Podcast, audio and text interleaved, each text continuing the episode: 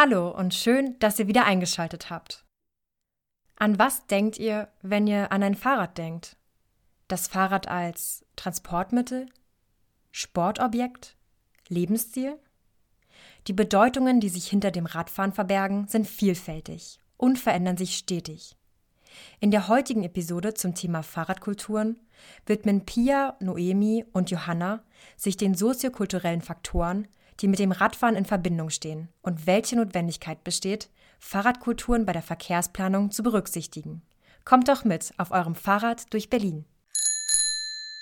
Unbestritten steht das Fahrrad am Anfang der modernen Fahrzeuggeschichte.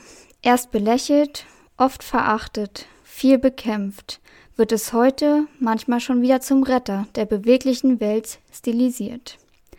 Dieses Zitat von Ulrich Knag ist bereits über 20 Jahre alt und scheint immer noch sehr aktuell.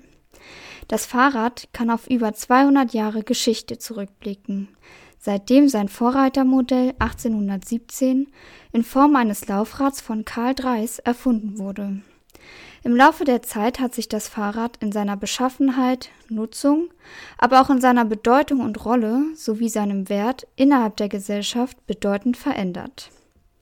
Zu Beginn der Geschichte des Fahrrads war es vor allem als Transportmittel gedacht. Mit den Jahren gewann das Fahrrad zunehmend an kultureller Bedeutung. Es war nicht mehr bloß ein Alltagsgegenstand. Es wurde zum Emanzipator, zum Ausdruck von Individualität und der Gruppenzugehörigkeit. Oder es wird für den einen oder anderen zum Liebhaberstück und dient manchmal auch als Statussymbol. Auch bei der Betrachtung der Berliner Kulturgeschichte des Fahrrads ist dieser Bedeutungswandel ablesbar. Oftmals wird vergessen, dass die meisten deutschen oder auch europäischen Städte Anfang des 19. Jahrhunderts Fahrradstädte waren. Der Radverkehrsanteil lag teilweise bei bis zu 50 Prozent oder mehr. Die städtische Infrastruktur war dementsprechend auf den hohen Radverkehr ausgerichtet. Dafür wurden beispielsweise extra Fahrradstraßen eingeführt, auf denen sich Radfahrende bewegen durften, um nicht etwa die Pferdekutschen zu stören. Und obwohl immer mehr Straßen auch für FahrradfahrerInnen zugänglich wurden, hatten bereits ab den 20er und 30er Jahren Autos begonnen, die Stadt zu erobern. Das war beinahe das Ende für Fahrräder in Berlin. Denn dies war der Beginn der autoorientierten Stadtplanung.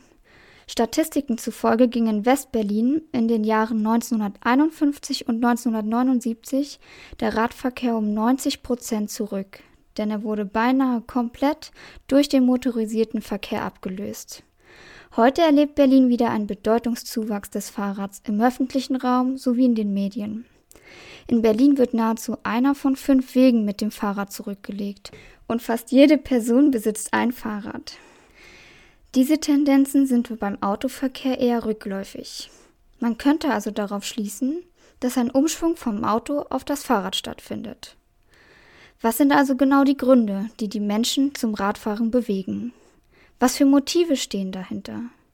Und wer sind die Radfahrenden überhaupt? Mit eben diesen Fragen möchten wir uns in dem heutigen Podcast auseinandersetzen. Wir wollen also der Fragestellung auf den Grund gehen, wie die soziokulturellen Aspekte des Fahrradfahrens in der Verkehrsplanung berücksichtigt werden können. Dazu haben wir heute Maximilian Hort zu Gast, wissenschaftlicher Mitarbeiter an der TU Berlin am Fachgebiet für integrierte Verkehrsplanung, bei der er sich insbesondere mit kulturellen Aspekten des städtischen Radverkehrs beschäftigt. Hören wir uns erstmal an, was Fahrradkulturen überhaupt sind.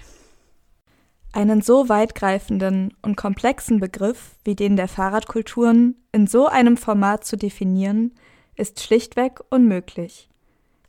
Dies betont auch Maximilian Hohr, als wir ihn darum bitten, den Begriff der Fahrradkulturen zu erläutern. Oftmals wird der Begriff falsch verwendet oder missverstanden und mit dem Begriff fahrradfreundliche Stadt verglichen oder gar gleichgesetzt zum Beispiel mit der fehlerhaften Bezeichnung der holländischen oder der Kopenhagener Fahrradkultur. Was genau kann man sich also unter dem Begriff der Fahrradkulturen denn überhaupt vorstellen? Was mir da wichtig ist in beiden Fällen, ist erstmal den Begriff im Plural zu verwenden. Also erstmal zu zeigen, okay, wenn man über Kulturen spricht, dann geht es immer zwangsläufig um eine, um eine Heterogenität von unterschiedlichen Kulturen, von unterschiedlichen Bedeutungen, die da im, eben, sag ich mal, im Umlauf sind und die beachtet werden müssen. Und sobald man von einer Kultur spricht, negiert man, dass es eben andere Vorstellungen gibt von eben Mobilität oder eben auch vom Radverkehr im Endeffekt. Und gerade im Bereich des Fahrradfahrens ähm, bemerke ich das immer mehr, wie, wie, wie sehr da so eine gewisse Engführung stattfindet, wenn von, von den Radfahrenden gesprochen wird zum Beispiel, oder von Radverkehrsinfrastruktur. Das ist häufig in Bezug eben sehr stark auf Infrastruktur, aber dann auch eine eindimensionale Vorstellung davon, was, was ein Fahrradfahrer ist oder wer, wer, wer Fahrradfahrer sind, Radfahrende sind und vor allem auch, was die, sag ich mal, auch wollen und brauchen. Und ähm, da einfach zu zeigen, eben, dass Radverkehr eben weder nur reines Transportmittel ist, aber auch nicht nur reines Sportgerät, oder nicht nur reines Freizeitgerät ist, sondern dass ganz viele verschiedenste Bedeutungen und Praktiken damit einhergehen. Und dann ähm, halte ich es auch mal für relevant, bei diesem Kulturbegriff sowohl diese materielle Seite mit einzubeziehen, also eben, was ist faktisch gegeben, zum Beispiel an Radverkehrsinfrastrukturen, dann aber auch eben, wie werden diese benutzt und wie, wie fühlt sich das Leben, sage ich mal, auf der Straße an, wie werden, also welche Radfahrpraktiken gibt es da zum Beispiel im Bereich äh, des Radverkehrs, aber dann zum Beispiel auch so etwas wie mediale Repräsentation. Also wie wird das Fahrrad, sag ich mal, auch in unterschiedlichen Medien, in Literatur, in Filmen, in Fernsehen, in Social Media, wie auch immer, äh, benutzt und welche Bedeutung werden da nochmal ähm, produziert, die ja auch Aufschluss darüber geben können, was Leute mit dem Radfahren eigentlich verbinden. Um die Vorstellung von den vielseitigen Hintergründen des Fahrradfahrens nachzuvollziehen, haben wir die Bedeutung des Radfahrens für uns reflektiert. Radfahren ist für uns Ausdruck von Selbstbestimmung, Freiheit, Gesundheit und Schnelligkeit. Wir finden es entspannt, entschleunigend, nachhaltig und gar identitätsstiftend. Allein die Bedeutung unserer eigenen Motive beweist, wie heterogen unsere Vorstellungen sind. So lässt sich darauf schließen, dass diese nur einen Bruchteil der Gründe darstellen, weshalb Menschen Fahrrad fahren – beziehungsweise welche Bedeutung hinter dem Fahrradfahren steht. In der Forschung werden die Motive der Verkehrsmittelwahl zwischen materiellen, instrumentellen, symbolischen und affektiven Motiven differenziert. Dabei beziehen sich materielle Motive zum Beispiel auf die Infrastruktur oder den Zugang zum Fahrrad, instrumentelle Motive auf Faktoren wie zum Beispiel Kosten, Nutzen, Zeit oder Sicherheit. Neben den eher rationalen Motiven haben auch soziokulturelle Motive keinen unwesentlichen Einfluss auf die Entscheidung, ob Menschen Fahrrad fahren oder nicht. Dabei geht es bei den symbolischen Motiven zum Beispiel um die Identifizierung mit einem bestimmten Lebensstil oder um die Einordnung in eine gesellschaftliche Position. Affektive Motive sind Ausdruck von emotionalen Bindungen und Zuschreibungen, zum Beispiel dass Radfahren als aufregend oder befreiend wahrgenommen wird. Aber inwieweit hängen diese Motive denn mit der Bildung von Fahrradkulturen zusammen? Ich glaube, das ist auch ein ganz gutes Beispiel, um vielleicht mal diesen ähm, Begriff der Fahrradkultur, der Fahrradkulturen eben mit diesen unterschiedlichen Vorstellungen von Fahrradfreundlichkeit und fahrradfreundlichen Städten einherzubringen. Ähm, eben wenn man auch darüber spricht, wie du eben gesagt hast, dass es in den Niederlanden eine andere Fahrradkultur gibt als in Berlin zum Beispiel, dann meint man damit ja auch häufig, dass viele Fahrleute das Fahrrad benutzen, eben weil es eben sicher, schnell und bequem ist. Also ganz viele von den eher rationalen Faktoren anspricht, weil es eben, sag ich mal, das logisch, ein logisches Verkehrsmittel ist, um bestimmte Wege zurückzulegen. Und ähm, in vielen Städten, wo das Fahrrad eben, wo die Infrastruktur nicht so da ist, das Radfahren eben nicht so sicher, schnell und bequem ist, da müssen die einzelnen Radfahrenden viel stärkere Identitäten ausbilden im Endeffekt. Ne? Also warum man Fahrrad fährt. Weil kein Mensch fährt 15 Kilometer mit dem Fahrrad durch den Regen, wenn man das nicht machen möchte. Ne? Das, das macht man nicht, weil es, unbedingt nur Spaß macht oder weil es das Einfachste jetzt in dem Sinne ist.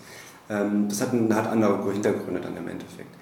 Und in dem Falle spielen diese unterschiedlichen Motive da rein, ähm, weil es bei der Förderung von Fahrradfreundlichkeit natürlich häufig darum geht, eben diese funktionalen Motive, sage ich mal, eben möglichst äh, zu befördern und einfach zu gestalten, eben Sicherheit, ähm, gewisse Schnelligkeit müssen im Rahmen, ähm, aber auch eben, sage ich mal, ein bequemes Vorankommen im Endeffekt für Radfahrende zu ermöglichen. Und all das andere, würde ich behaupten, sind eher so diese etwas verborgeneren Faktoren, die auch in Städten, zumindest ist meine Hypothese, wie in Berlin dazu geführt haben, dass das Radfahren überhaupt im letzten Jahr noch so geboomt ist, weil es da eben keine infrastrukturellen Veränderungen gab, die das hätten, sage ich mal, befördern können, sondern die mal ja, quasi reaktiv nachgezogen worden sind und durch die Aktivitäten des Volksentscheid Fahrrad zum Beispiel, das Berliner Mobilitätsgesetz, daraufhin nehmen die ganzen ähm, erst eingestellt worden sind und, und so weiter und so fort. Ähm, sprich, diesen, diesen Bedeutungsgewinn des Fahrrads auf einer ich sag mal, eher kulturellen Ebene, den gab es vorher schon, ohne dass sich die Infrastruktur und diese funktionalen Faktoren geändert haben.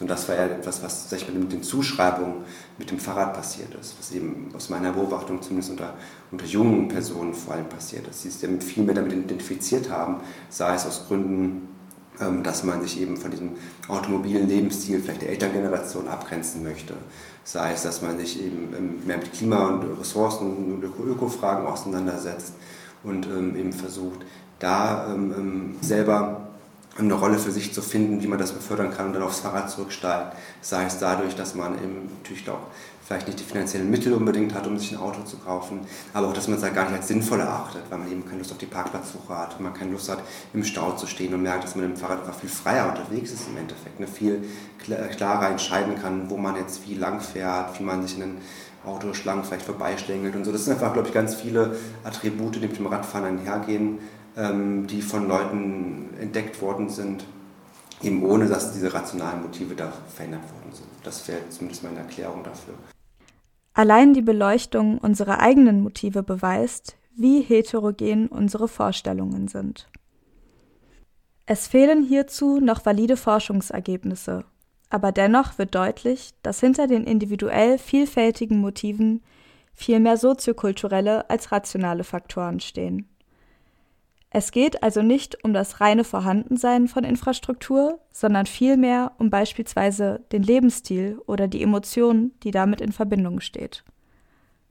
Diese unterschiedlichen Motive, weshalb Menschen Fahrrad fahren, beeinflussen natürlich unter anderem auch, welcher Interessensgruppe, also Fahrradkultur, sich Menschen zugehörig fühlen. Doch was für Fahrradkulturen gibt es überhaupt?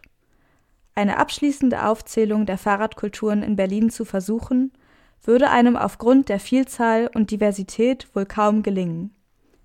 Insbesondere auch vor dem Hintergrund ihrer stetigen Weiterentwicklung und unterschiedlichen ausgeprägten Repräsentationen im öffentlichen Raum oder in den Medien. Um das Thema der Fahrradkulturen aber etwas greifbarer zu machen, werden an dieser Stelle ein paar Beispiele aufgeführt. Zum einen gibt es jene Gruppe, die Radverkehrspolitik betreiben, wie beispielsweise der ADFC, der VCD und teilweise auch der BUND, die auch teilweise ganz unterschiedliche Zugänge zu dem Thema haben.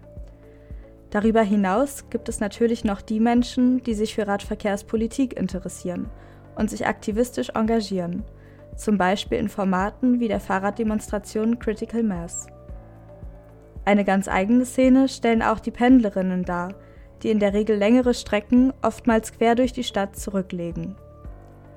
Oftmals erkennt man diese, da sie sehr bestimmte Fahrräder haben, eine bestimmte Art und Weise, ihr Gepäck zu tragen und eine gewisse Ausrüstung mitbringen und bei unterschiedlichen Wetterkonditionen auch unterwegs sind. Natürlich gibt es demgegenüber auch die Radfahrenden, die das Fahrrad auch als Transportmittel nutzen, um von A nach B zu kommen. Sie legen aber viel mehr kürzere Strecken zurück und bleiben innerhalb ihres Kiezes, also zum Beispiel, um mal eben kurz zum Bäcker oder zu Freunden zu fahren. Den größten und diversesten Anteil an Fahrradkulturen nehmen wohl die sportiven Fahrradkulturen ein. Es gibt sogar eine Mountainbike-Szene in Berlin. Gleichermaßen müssen bei einer Betrachtung der Fahrradkulturen auch jene inkludiert werden, die gerade erst anfangen, Fahrrad zu fahren.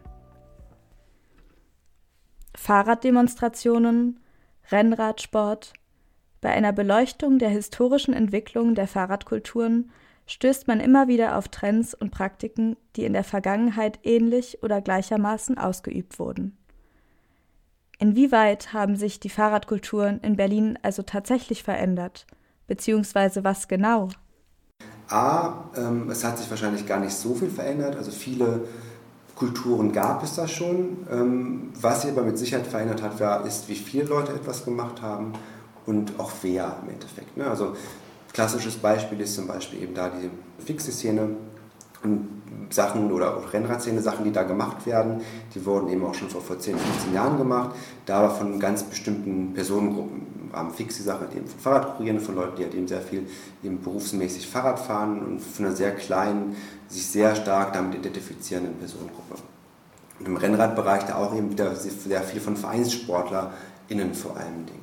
Und weniger diese Lifestyle-bezogenen Leute. Also sprich, da hat sich dann schon was verändert, zumindest aus meiner Beobachtung, dass andere Personengruppen dazugetreten sind, ähm, zum Beispiel im Bereich des ganzen sportiven Fahrradfahrens, kann ich sagen, ähm, aber auch eigentlich im Bereich des städtischen Radfahrens an sich ist, ist, hat sich dem Sinne Veränderung abgezeichnet, dass eben viele Sachen viel schicker geworden sind. Das, ähm, also Stadträder an sich gibt es mittlerweile eine ganz große Auswahl von Herstellern, die da eben bestimmte minimalistische Designs anbieten, die es so früher nicht gegeben hat. Die waren alles viel technischer, viel praktikabler, aber weniger reduziert im Endeffekt vom, vom Design her. Solche Bereiche, die sind schon relativ neu. Die, das gab es vielleicht früher als Nischenprodukt, aber es ist mittlerweile schon, schon ein wachsender Markt, sage ich mal so. Und in dem Sinne gehört das natürlich auch für mich zur Fahrradkultur dazu. Ähm, und das hat sich dann auf jeden Fall geändert. Die Kultur ist natürlich auch, auch in dem Sinne ein lebendes Gebilde. Ne? Und Leute, die das quasi dann aufnehmen und, und, diese Kultur pflegen, die verändern diese Kultur automatisch auch mit. Und dadurch verändern sich auch Kulturen. Und die Fixie-Kultur, um das bei dem Beispiel zu bleiben, ist heutzutage natürlich nicht die gleiche, wie sie vor 15 Jahren war. Die hat sich schon sehr stark geändert in allen möglichen Facetten. Ähm, sprich, da lebt das natürlich in dem Sinne schon. In dem Sinne, ja, ist die Kultur heute eine andere als damals, definitiv. Auch wenn es einzelne, einzelne Praktiken, einzelne äh, Objekte, Materialitäten, ähm, einzelne Zuschreibungen, Bedeutung auch damals schon gegeben hat, ist es heutzutage trotzdem ein anderes Gesamtbild. Es geht also weniger um die Neuerscheinung einer Fahrradkultur an sich, sondern vielmehr um die Individuen, die hinter der Fahrradkultur stehen. Diesen wird auf dem Markt nun durch viel ausdifferenziertere Angebote begegnet. So schreibt zum Beispiel der Tagesspiegel 2016 Zeichneten sich Räder früher durch die Prädikate funktionstüchtig und praktisch aus, müssten sie heute individuell und am besten handgefertigt sein. Das Fahrrad ist nicht mehr bloß ein Alltagsgegenstand, es ist ein Liebhaberstück, ein Statussymbol. Dies ist bei verschiedenen Fahrradkulturen vermutlich unterschiedlich ausgeprägt. Dennoch rückt das Individuelle insgesamt sehr stark in den Fokus. Obwohl also immer mehr Menschen Rad fahren und einzelne Fahrradkulturen immer stärker vertreten, aber auch differenzierter werden, teilen sie sich alle die gleichen drei Prozent der Berliner Infrastruktur. Denn nur so wenig Raum ist für den Radverkehr vorbehalten. Dort besteht also eine Art Kulturkampf. Zu den ohnehin schon bestehenden Nutzungskonflikten mit anderen Verkehrsteilnehmerinnen kommen nun auch noch weitere Konflikte hinzu, und zwar zwischen den Radfahrerinnen. Und ähm, trotzdem, je mehr Fahrradfahrer man hat, ähm, desto komplizierter wird es dann auch vielleicht eben zwischen den Leuten, die routiniert Fahrrad fahren, die bestimmte Regeln ähm, für sich vielleicht mal entdeckt haben und diese einhalten und Leuten, die diese Regeln wiederum nicht einhalten. Das merke ich immer zum Beispiel, dass ich im Sommer viel weniger gerne Fahrrad fahre als im Winter. Einfach weil da viel mehr Leute auf der Straße sind, die irgendwas machen, wo ich überhaupt gar nicht einschätzen kann, was ist das jetzt? Fahren die plötzlich unvermittelt links, bleiben unvermittelt stehen oder was passiert da? Und sprich, das vergisst man glaube ich auch, dass Radverkehr ist deshalb häufig so schön, weil es so anarchisch ist. Leute können machen, was sie wollen, es funktioniert trotzdem, aber dem sind auch Grenzen gesetzt, meines Erachtens zumindest. Und im Endeffekt vergisst man da auch immer zu sagen, dass Radverkehr auch in gewissem Rahmen natürlich auch geregelt sein muss und dass man gewisse Verhaltensregeln da durchaus an den Tag legen kann. Und das heißt jetzt nicht, dass man an jeder, jeder roten Ampel stoppt, aber es das heißt, dass man zumindest untereinander als Radfahrende oder auch mit Fußgehenden einfach kommuniziert und einfach bestimmte Situationen aushandelt. Und das ist, glaube ich, das Wichtigste, was man eigentlich im Endeffekt auch, auch, auch gesellschaftlich in gewissem Rahmen lernen muss, damit umzugehen, da auch Strukturen zu schaffen, die das ermöglichen, um eben friedvolles Miteinander. Und genauso wie, wie man irgendwie auch mit Autofahrenden ähm, kommunizieren muss auf eine gewisse Art und Weise. Das heißt, im Blickkontakt, dass man weiß, hat einen gesehen oder auch mal Danke sagen, wenn er jemand reingelassen hat. Und das hört sich doof an, aber das ist für mich schon irgendwie auch ganz normale Umgangsformen im Verkehr, die irgendwie gepflegt werden müssen. Und das ist vor allem halt auch etwas, was vielleicht noch eben, also was auch weiterhin zu Konflikten führen wird, unabhängig davon, ob es, ob es jetzt Infrastruktur gibt oder nicht. Solche Konflikte wird die nicht lösen können, sondern eben viel eher verstärken. Kommunikation und Aushandlung spielen für ein konfliktfreies Miteinander zwischen den verschiedenen Verkehrsteilnehmerinnen mit verschiedensten Interessen und Bedeutungen des Radfahrens eine wesentliche Rolle. Welche Bedeutung hat aber die Sicherstellung der Infrastruktur um die Menschen zum Radfahren zu bewegen, insbesondere auch jene Menschen, die gerade mit dem Radfahren beginnen oder noch gar nicht Radfahren. Radverkehrsinfrastrukturen, sichere Radverkehrsinfrastrukturen, gerade für die eben die noch nicht sicher und routiniert Fahrrad fahren, ist natürlich, sag ich mal, ein Kernelement, um Leute zum Radfahren zu bringen. Aber es ist halt auch einfach nicht alles. Und ähm, häufig geht es natürlich darum, ganz klassischerweise, dass man erstens das vielleicht ein stärkeren System oder Netzgedanken hat, dass es keinem was bringt, wenn man eine Protected Bike Lane hat, die dann am Hermannplatz äh, einem ausspuckt und dann ist man halt da und dann muss man sich da irgendwie drüber kämpfen. Also das ist natürlich irgendwie gewisse Lücken, die dann immer wieder gefüllt werden müssen. Aber zumindest ähm, muss man halt überlegen, ähm, wie kann man da, sag ich mal, auf bestimmte Wege, die Radfahren fahren, ähm, eben ähm, attraktiv gestalten müssen. Und dann ist an Infrastruktur in allererster Linie kann es vielleicht sicheres Radfahren ermöglichen, aber es ermöglicht nicht unbedingt immer schönes Radfahren. Es ermöglicht nicht immer unbedingt das, das schnellste Radfahren. Also es gibt ganz viele andere Attribute, die damit vielleicht nicht adressiert werden.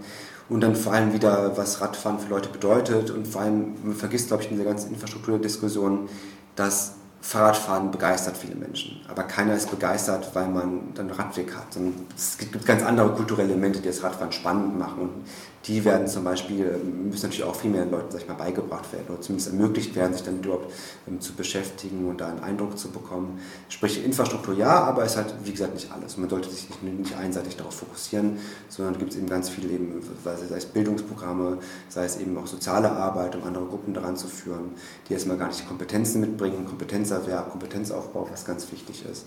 Ähm, dann aber auch eine Sportförderung, die meines Erachtens wichtig ist. Also eben Stadtentwicklungsthemen, dass man Sachen nicht isoliert betrachtet. Also da, glaube ich, muss man eben auch Infrastruktur schaffen, erstmal ja, und dann ganz schnell davon wegkommen und überlegen, wie kann ich Radverkehr sonst noch fördern. Es wird deutlich, dass es bei Fahrradkulturen insbesondere um die Individuen, die hinter dem Fahrrad stehen, sowie deren Nutzung und Bedeutung des Fahrrads geht. Diese sind vielfältig und haben unterschiedlichste Bedürfnisse und Ansprüche. In der Verkehrsplanung sollte also nicht nur von den Radfahrenden als eine Gruppe gesprochen werden, sondern vielmehr die dahinterstehende Vielfalt an Fahrradkulturen berücksichtigt werden. Dabei ist es wichtig, vor allem auch für die Menschen zu planen, die erst mit dem Radfahren beginnen oder vielleicht auch noch gar kein Fahrrad fahren. Des Weiteren ist es von Bedeutung, Planungen nicht ausschließlich rein materiellen Elementen zu widmen. Bei einer Beleuchtung der Gründe, weshalb Menschen Fahrrad fahren, wird deutlich, dass in erster Linie soziokulturelle Motive ausschlaggebend für das Radfahren sind, beziehungsweise instrumentelle Motive wie mangelnde Schnelligkeit, Sicherheit und Bequemlichkeit Gründe darstellen, weshalb Menschen kein Fahrrad fahren. Inklusive Planung sollte also menschenorientiert und interdisziplinär gestaltet werden, um auf möglichst viele Individuen bzw. die dahinterstehenden Fahrradkulturen mit ihren Bedürfnissen eingehen zu können. Danke, Noemi. Du hast uns einen super Überblick zu der Bedeutung von Fahrradkulturen gegeben.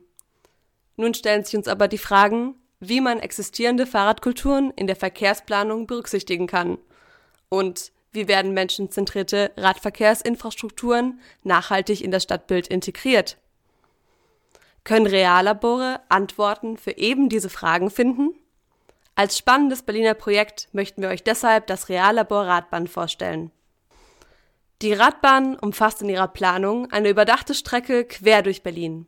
Vom Zoo bis zur Oberbaumbrücke könnte ein neuer Radweg unter der U-Bahn-Linie 1 entstehen. Dabei geht es nicht um eine Autobahn für RadfahrerInnen, sondern um einen fahrradfreundlichen Raum in die Qualitäten der Stadt zu integrieren. Dahinter steht der Verein Paper Planes e.V. Auf ihrer Website sieht man das Team auf dem Tempelhofer Feld. Sie lassen dort selbst gebastelte Papierflieger in die Luft gleiten. Daneben folgende Sätze. Mit unseren Papierfliegern wollen wir möglichst viele Menschen für die Zukunft begeistern. Dazu arbeiten wir mit konkreten Visionen, ganzheitlichen Projektansätzen und einer emotionalen Kommunikation. Paperplanes haben sich 2016 als ein gemeinnütziger Verein gegründet. Ihr Ziel ist es, gesellschaftliche und technologische Potenziale zu erforschen. Diese sollen dann zu umwelt- und menschengerechteren und dadurch lebenswerteren Stadträumen führen. Das Projekt der Radbahn ist momentan ihr Papierflieger Nummer eins. Im folgenden Gespräch wollen wir nochmal mit Maximilian Horr sprechen, damit er uns von seiner Perspektive als Initiator bei Reallabor Radbahn berichtet. Er ist nämlich nicht nur wissenschaftlicher Mitarbeiter an der TU Berlin, sondern engagiert sich darüber hinaus als Mitglied von Paperplanes e.V. für eine Förderung des Radverkehrs. Beginnen wir doch mit der Frage, woher die Idee der Radbahn eigentlich kam. Also der, ich sag mal, der Gründungsmythos diesbezüglich ist, dass einer von seinen ehemaligen Kollegen, mit dem ich selber nicht nie wirklich zusammengearbeitet habe, das war, war vor meiner Zeit, bevor ich zum Projekt hinzugestoßen ist, der hat, ähm, sag mal, in Neukölln gewohnt und in Kreuzberg äh, gearbeitet oder andersherum und ist dann quasi diese Strecke lang gefahren, jetzt gerade zur Straße und es hat geregnet und hat sich mal gefragt, okay, warum muss ich mich jetzt hier irgendwie, und da gibt es ja diesen schlechten Radweg, ähm, damals zumindest noch, ähm, jetzt hier irgendwie da auf diesem schlechten Radweg fahren, dann zwischen Autos quetschen, wenn dann links doch einfach diese, diese, diese schöne Infrastruktur ähm, gibt, wo ich eigentlich geschützt Fahrrad fahren könnte. Warum kann ich das nicht? Warum wird dieser Raum überhaupt nicht genutzt und überhaupt nicht, sag ich mal, in Wert gesetzt in dem Falle? Also so ist mir jetzt mal die Idee entstanden, diesen Raum einfach, einfach erstmal zu nutzen, ähm, weil das ja wirklich einfach toter Raum ist größtenteils. Ähm, also natürlich wird ja teilweise, gibt es ja gewisse informelle Nutzung, die dieser Raum hat, das heißt, dass da Leute vielleicht eben mal vor Wetter, Mittel- und Wetterschutz suchen, dass sie da ähm, auch übernachten, ähm, Obdachlose auch unter bestimmten Brücken, ähm, dass da natürlich auch dann Parkplätze sind, sei es informelle Parkplätze, wo Leute einfach eben ihr Auto abstellen, sei es formelle Parkplätze wie auf der Gitschiner Straße, die da eben richtig eingerichtet worden sind.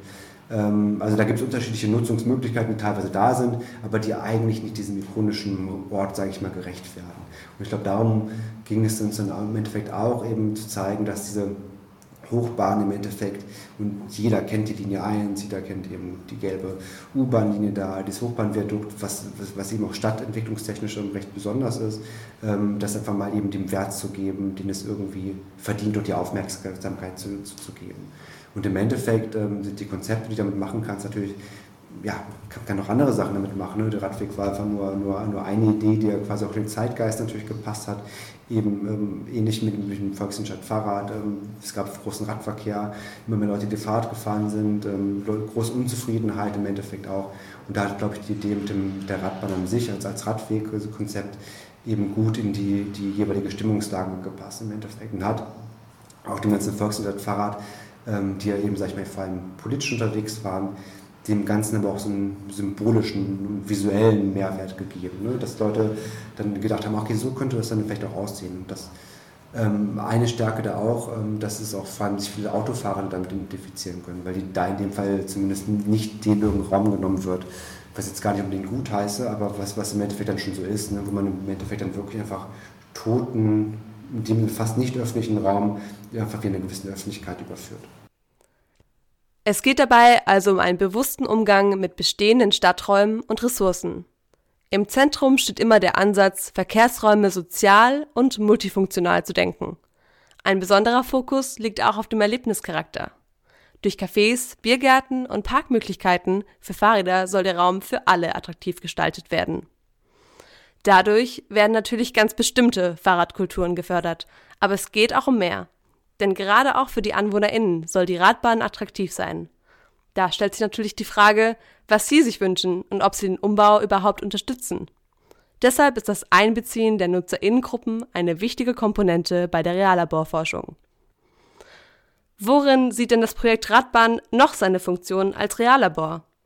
Wir haben da zwar eben mit dem Radbahn Berlin ein gewisses Konzept, sag ich mal, erarbeitet, ähm, was wir gemacht haben eben in Zusammenarbeit mit, mit anderen Personen, auch mit Fachexpertinnen. Ähm, und jetzt geht es darum, im Endeffekt das, sag ich mal, auf die Straße zu bringen, aber vor allem auch eben die ganzen Nutzerinnen und die Bevölkerung einzubeziehen und die anderen Akteure einzubeziehen, die vielleicht noch nicht so stark da vertreten waren. Und zu gucken, okay, was trifft das überhaupt eigentlich dem, was Leute wollen? Mhm. Und da, glaube ich, ist der realer Bockcharakter, so wie, ich, wie wir ihn verstehen, eben ähm, diese Möglichkeit, ähm, das einfach wirklich mal im, im Labor quasi zu experimentieren in dem Sinne. Aber ist das dann auch vielleicht der soziale Kontext, der Reallabore von klassischen Modellen unterscheidet, dass man das dann wirklich ausprobieren kann? Oder wie würdest du den definieren? Hm, auch da kann ich nur für uns sprechen und gar nicht für andere Reallaboraktivitäten. Aber ich glaube, ähm, so wie ich das zumindest aus anderen Projekten an Reallaboren noch kenne, ist das natürlich vor allem dieser soziale Kontext, weil man eben dann Reallabore, sei es jetzt, sage ich mal, ein Parkett, was man irgendwo installiert oder was anderes, immer natürlich, sage ich mal, unter bestimmten räumlichen Gegebenheiten mit umsetzt und diese räumlichen Gegebenheiten natürlich automatisch dann auch soziale Gegebenheiten mit sich bringen, zum Beispiel auch ökonomische Gegebenheiten und so weiter und so fort. Und man dann sehr, sehr stark ähm, holistisch betrachten muss, wie kann sich das eben in diesen bestehenden Kontext eingliedern, sei es der bestehende Raum, sei es die bestehenden Infrastrukturen, sei es die Menschen, die da wohnen, diesen Raum aber auch anders nutzen und so weiter und so fort. Und es geht dann im Endeffekt ja auch darum, den öffentlichen Raum zu verändern. Ähm, welche Rolle kann denn ein Reallabor auch in Transformationsprozessen spielen? Ich glaube, dass ähm, bei den Transformationsprozessen, die wir gerade, ähm, sage ich mal, hautnah erleben, sei es im Bereich der Verkehrswende oder in anderen Bereichen, geht es natürlich immer ganz stark um gesellschaftliche Aushandlungsprozesse. Und diese gesellschaftlichen Aushandlungsprozesse können eben auf der einen Seite sehr konfliktreich sein, auf der anderen Seite müssen sie aber vor allem ausgetragen werden. Und ich glaube, ein Reallabor bietet da eine sehr gute Möglichkeit, das, sage ich mal, unter, ich sag mal, lebensnahen Bedingungen machen zu dürfen, machen zu können, eben indem bestimmte Sachen, sage ich mal, eben erfahrbar und erlebbar sind, was in Einsätze dazu führen kann, dass äh, eigentliche ähm, Leute, die sonst Kritik daran üben würden, dann vielleicht davon überzeugt werden, aber durch andererseits auch dazu führen kann, dass Leute ähm, wissen, was das Konzept eigentlich bedeutet und dann vielleicht auch sich auch selber zu KritikerInnen entwickeln und merken, okay, damit bin ich eigentlich nicht d'accord, ich möchte das, aber ich möchte das andere nicht, was damit einhergeht. Dann diese Komplexität von solchen ähm, jeweiligen Transformationsprozessen, sich dessen auch bewusst zu werden und diese nicht nur irgendwie rein abstrakt und theoretisch, sondern eben auf, ein, auf einer erlebbaren Ebene. Okay, es geht also darum, Radfahren erlebbar zu machen. Wie kann man denn sicherstellen, dass das Projekt für alle zugänglich ist? Welche Herausforderungen seht ihr dabei? Ähm, andererseits natürlich geht es uns schon darum, ähm, auch den Radverkehr für viele irgendwie mal, zugänglich zu machen. Und gerade im Bereich in Berlin-Kreuzberg ist ja klar, da haben wir einen sehr hohen Anteil eben von Leuten mit Migrationshintergrund, von diesen wiederum sehr viele Leute, die ähm, eben keinen besonders fahrradaffinen äh, Leben, Lebensstil führen, die eben teilweise eben gar nicht Radfahren können, keinen Fahrradbesitz haben, auch keine Zugänglichkeit zum Fahrrad haben.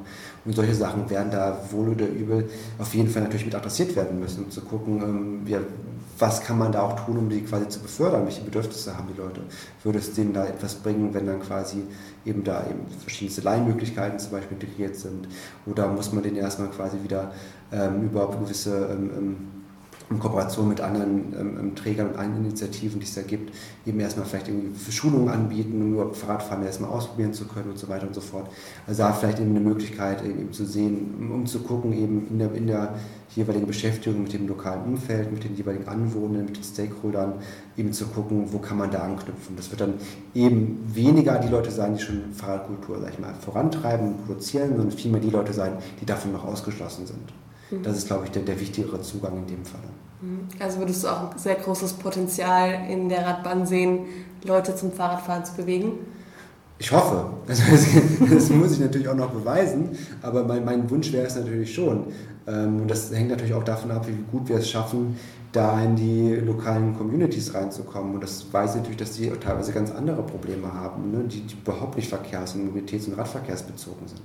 Ähm, und das haben wir in vielen Gesprächen ähm, mit bestimmten Stakeholdern auch immer wieder gemerkt. Und es, es gibt auch ganz viele Leute, die die Idee erstmal überhaupt nicht cool finden und überhaupt nicht wollen, dass da irgendwas gemacht wird. Und gerade nicht von irgendwelchen eben weißen, gut gebildeten Leuten, die dann nicht mal so aus Berlin kommen und die dann meinen, Berlin-Kreuzberg verändern zu müssen. Also da muss man glaube auch selber ähm, seine eigene Rolle ähm, ähm, einschätzen können und zu wissen, wen repräsentiert, wen repräsentiert man eigentlich.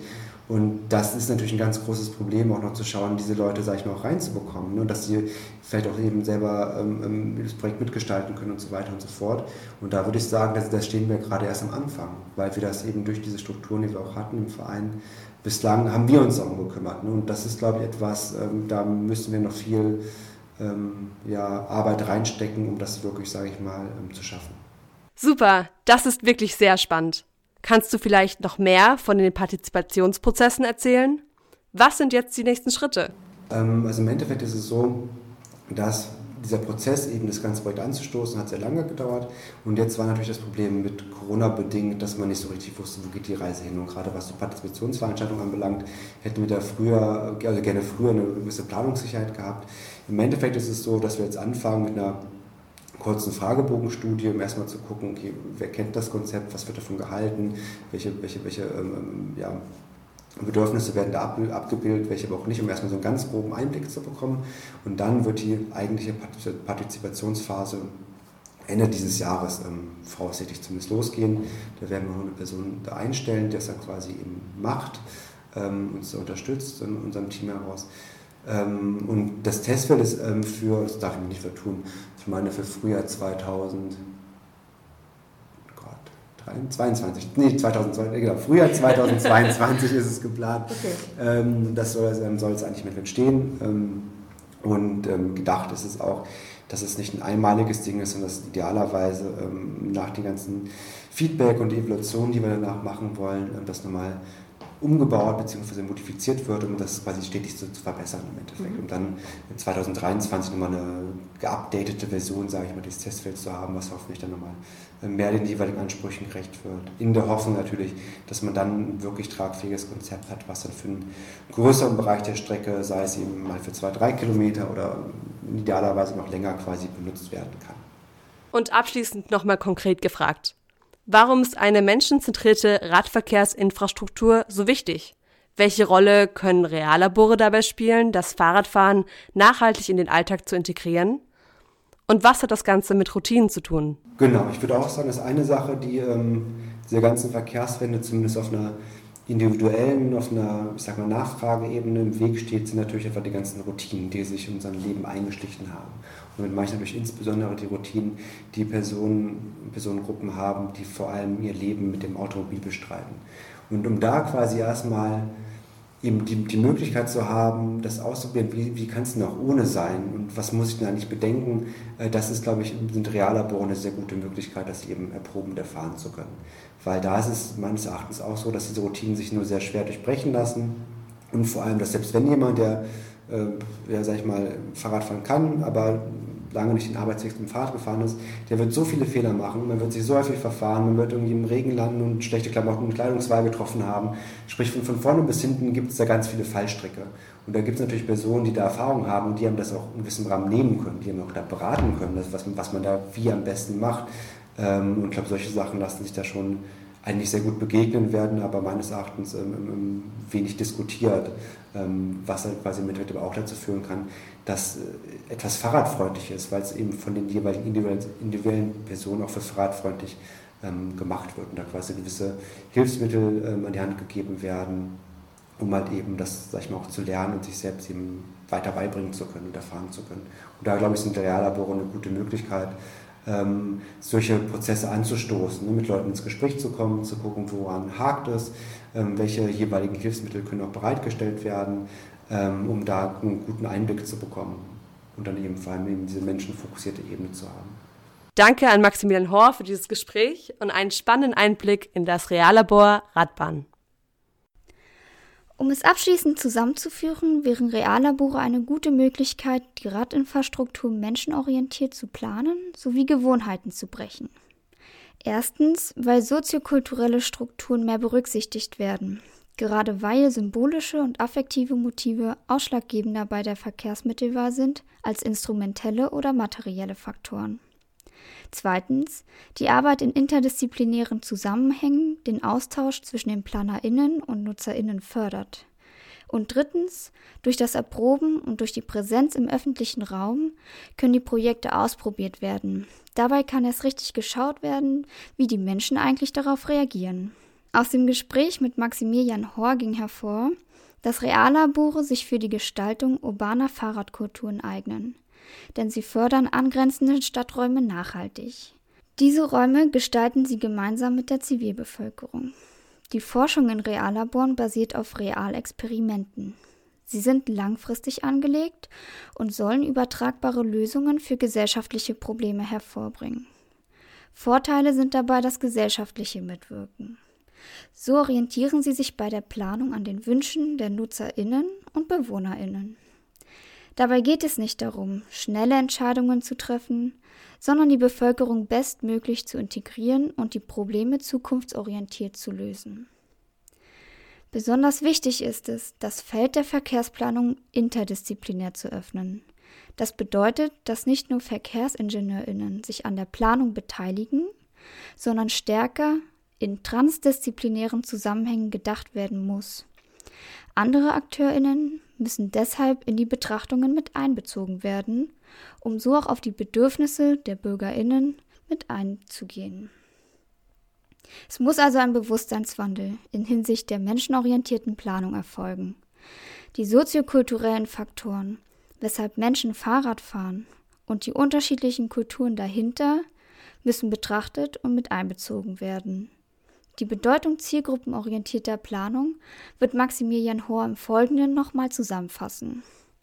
Genau, ich würde auch sagen, also erstens sagen, wir haben diesen Fokus auch auf die Menschen, auf die ganze Komplexität und ganze Chaos, was mit Menschen und menschlichem Verhalten einhergeht, das stärker einzubeziehen.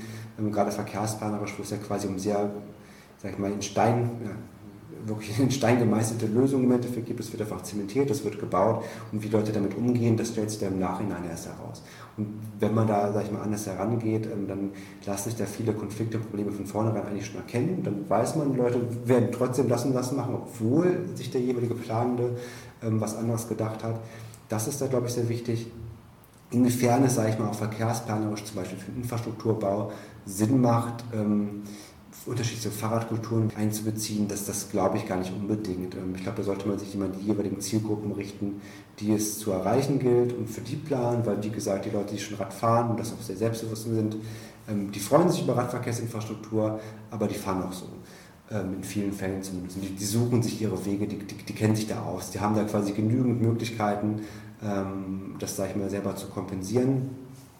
Was aber natürlich trotzdem sehr wichtig ist und was man von denen vor allem lernen kann, ist, ähm, was mit dem Fahrrad, sage ich mal, für unterschiedliche eben Bedeutungen einhergehen. Warum das Fahrradfahren auf ganz unterschiedlichen Ebenen eben, sage ich mal, Spaß machen kann, wie man den Lebensstil darum drehen kann, was es mit der jeweiligen Identifikation von Personen macht mit dem Fahrrad. Sprich, darauf kann man, glaube ich, gerade viel für die Öffentlichkeit, Öffentlichkeitsarbeit kann man da viel lernen, für bestimmte Partizipationsprozesse kann man da viel lernen, da kann man auch schon gewisse Ideen mitnehmen, die jetzt vielleicht nicht unbedingt infrastrukturbezogen sind, aber generell etwas mit Radverkehrsförderung als, als, als holistischeres Thema ähm, zu tun haben.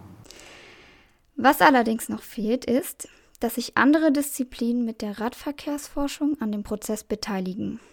Also nicht nur VerkehrsplanerInnen daran arbeiten, sondern beispielsweise auch SoziologInnen oder ArchitektInnen. Außerdem müssen Personen, die Radverkehrsplanung betreiben, mit den unterschiedlichen Disziplinen in Vernetzung treten. Der akademische Bereich muss sich dafür öffnen und schon in der Ausbildung sollte dafür sensibilisiert werden. Das waren Noemi Kuss, Pia Rafalski und Johanna Zosel mit dem Podcast zum Thema Fahrradkulturen. Um mehr über die Mobilitätswende und den Berliner Radverkehr zu erfahren, hört euch doch gerne die Folge Fahrradstadt an. Ihr findet sie auf Spotify, Soundcloud oder auf unserer Webseite des Raumcasts. In der nächsten Folge fragen wir uns, sind unsere Städte von Männern und für Männer entworfen? Nicht wenige Wissenschaftlerinnen und Planerinnen sagen, ja, der öffentliche Raum ist männlich geprägt. Wir haben nachgeforscht. Wo überall ist diese männliche Prägung im städtischen Raum zu finden? Und was kann dagegen getan werden? Begleitet uns auf der Suche nach Antworten.